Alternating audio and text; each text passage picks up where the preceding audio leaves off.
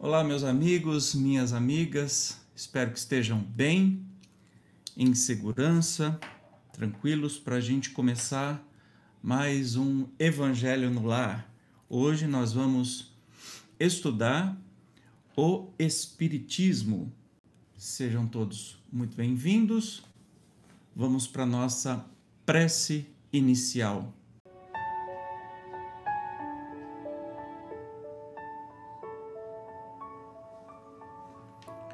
Mestre Jesus, gratidão mais uma vez por estarmos juntos, reunidos aqui nesta noite, neste dia, nesta tarde, nesta madrugada. Que possamos, onde estiver, nos concentrar no teu evangelho, no teu amor, na tua paz. Gratidão, Jesus,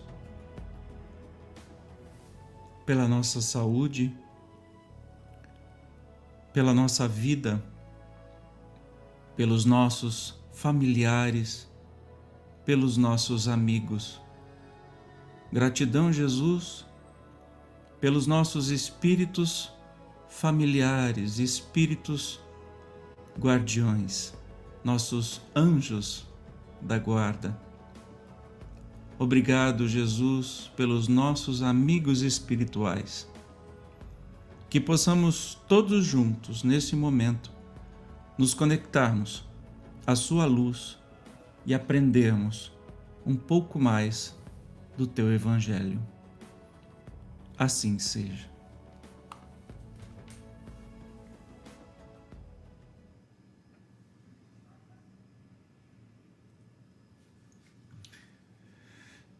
Vamos então iniciar a nossa leitura do Evangelho de hoje. Que vamos falar sobre o Espiritismo. Ah, como você pode ver aqui, é o primeiro capítulo, itens 5 a 7.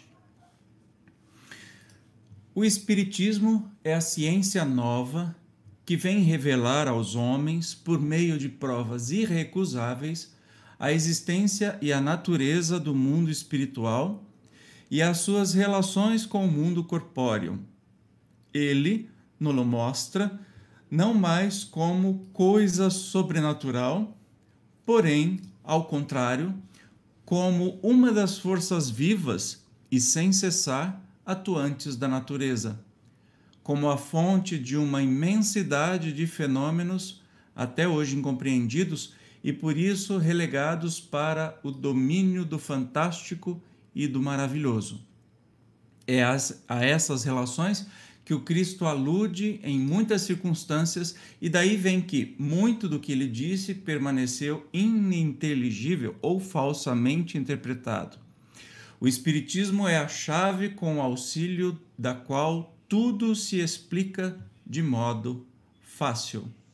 Esse primeiro trecho é muito interessante porque vem nos dizer né, que o Espiritismo é uma ciência, uma ciência nova, né, que vem revelar por meio de provas irrecusáveis, porque essas provas são pela observação, uma ciência de observação e de lógica, sem misticismo, sem nenhum, nenhuma atribuição do fantástico ou maravilhoso, como diz aqui no texto, né?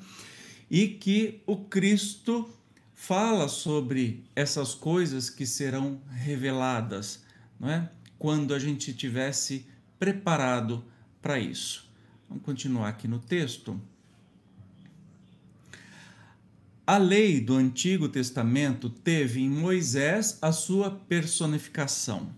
A do Novo Testamento tem na, no Cristo. A gente sabe que Moisés é o principal ator, o principal peça do Velho Testamento e do Novo Testamento, Jesus.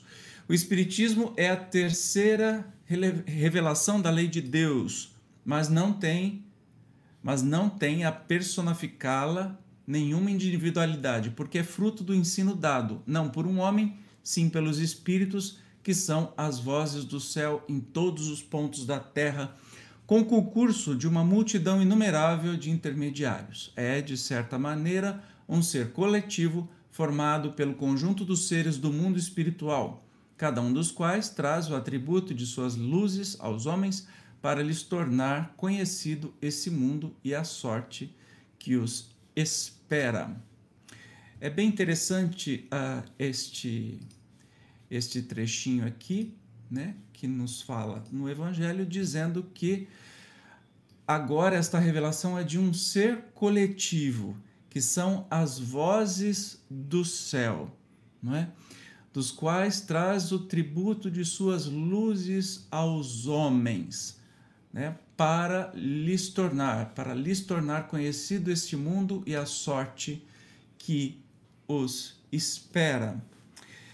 É, aí faz referência sobre Jesus, né, no primeiro, uh, primeiro Moisés do Velho Testamento como é, principal personagem, depois Jesus, e o Espiritismo não como uma personalidade, mas sim um conjunto de espíritos que vai nos trazer a luz, né?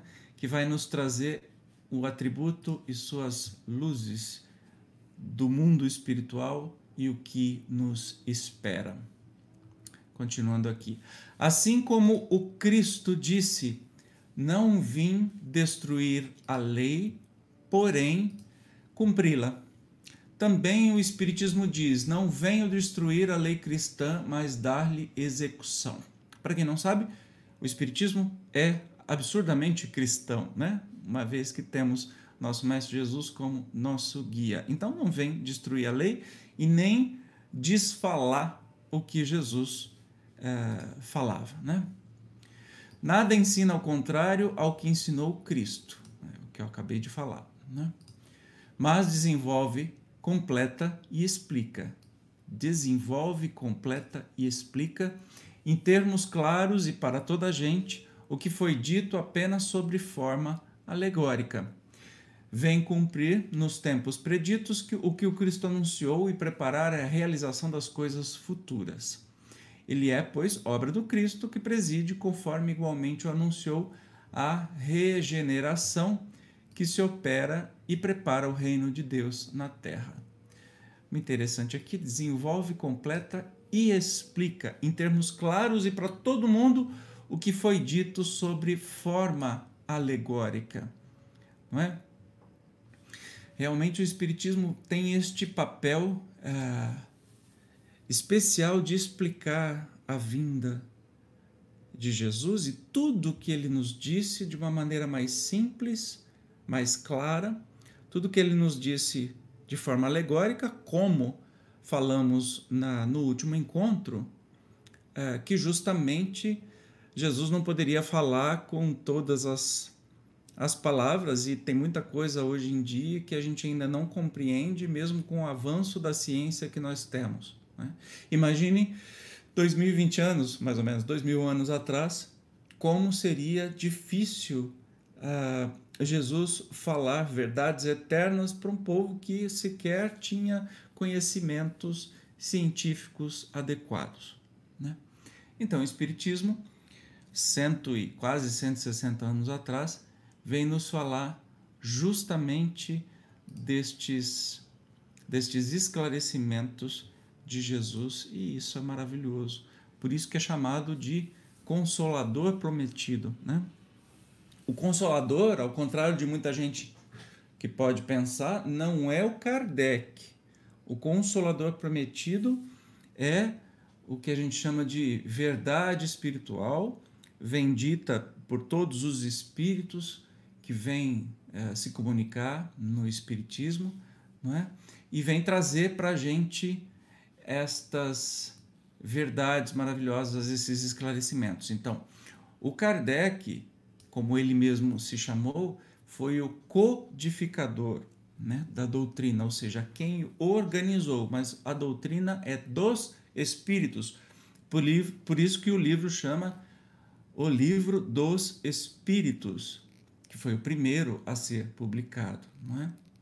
E nós estamos no Evangelho segundo o Espiritismo, ou seja, o Evangelho segundo as explicações dos Espíritos. Bem, para hoje é isso que temos. Vamos à nossa prece final da noite, pedindo é, proteção, fazendo a nossa vibração. Você que está aí do outro lado, faça a sua vibração especial também, seus pedidos, a sua conexão com Jesus.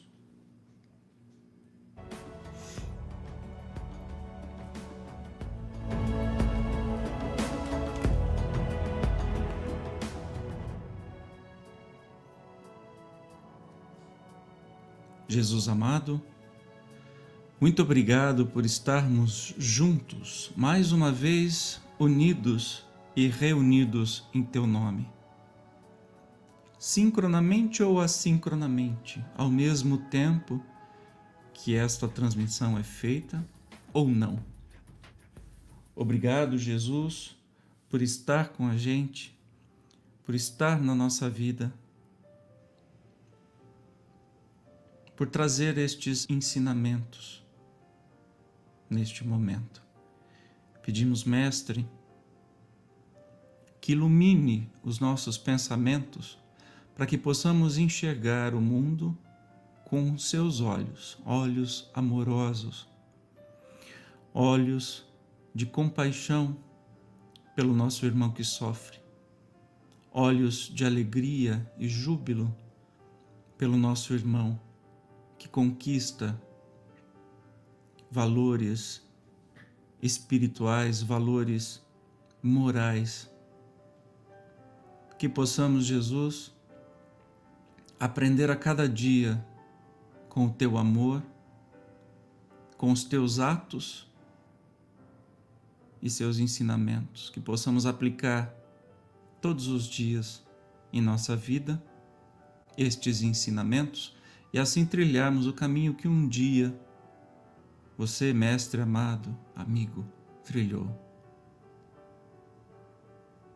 Neste momento, entrego nas tuas mãos, Jesus, minha família, os meus amigos. Entrego também todos os profissionais da saúde que exercem este conhecimento magnífico permitido por Deus para que possam aliviar nossos sofrimentos. Gratidão, Jesus, por cada um deles, em todo o planeta, encarnados e desencarnados. Permanece conosco, Mestre, por toda esta semana. Muito obrigado. Muito bem. E assim encerramos mais um Evangelho no Lar. Espero que tenha sido interessante a você. Por favor, deixe nos comentários o que você está achando. Nos encontramos no próximo Evangelho no Lar, muito em breve.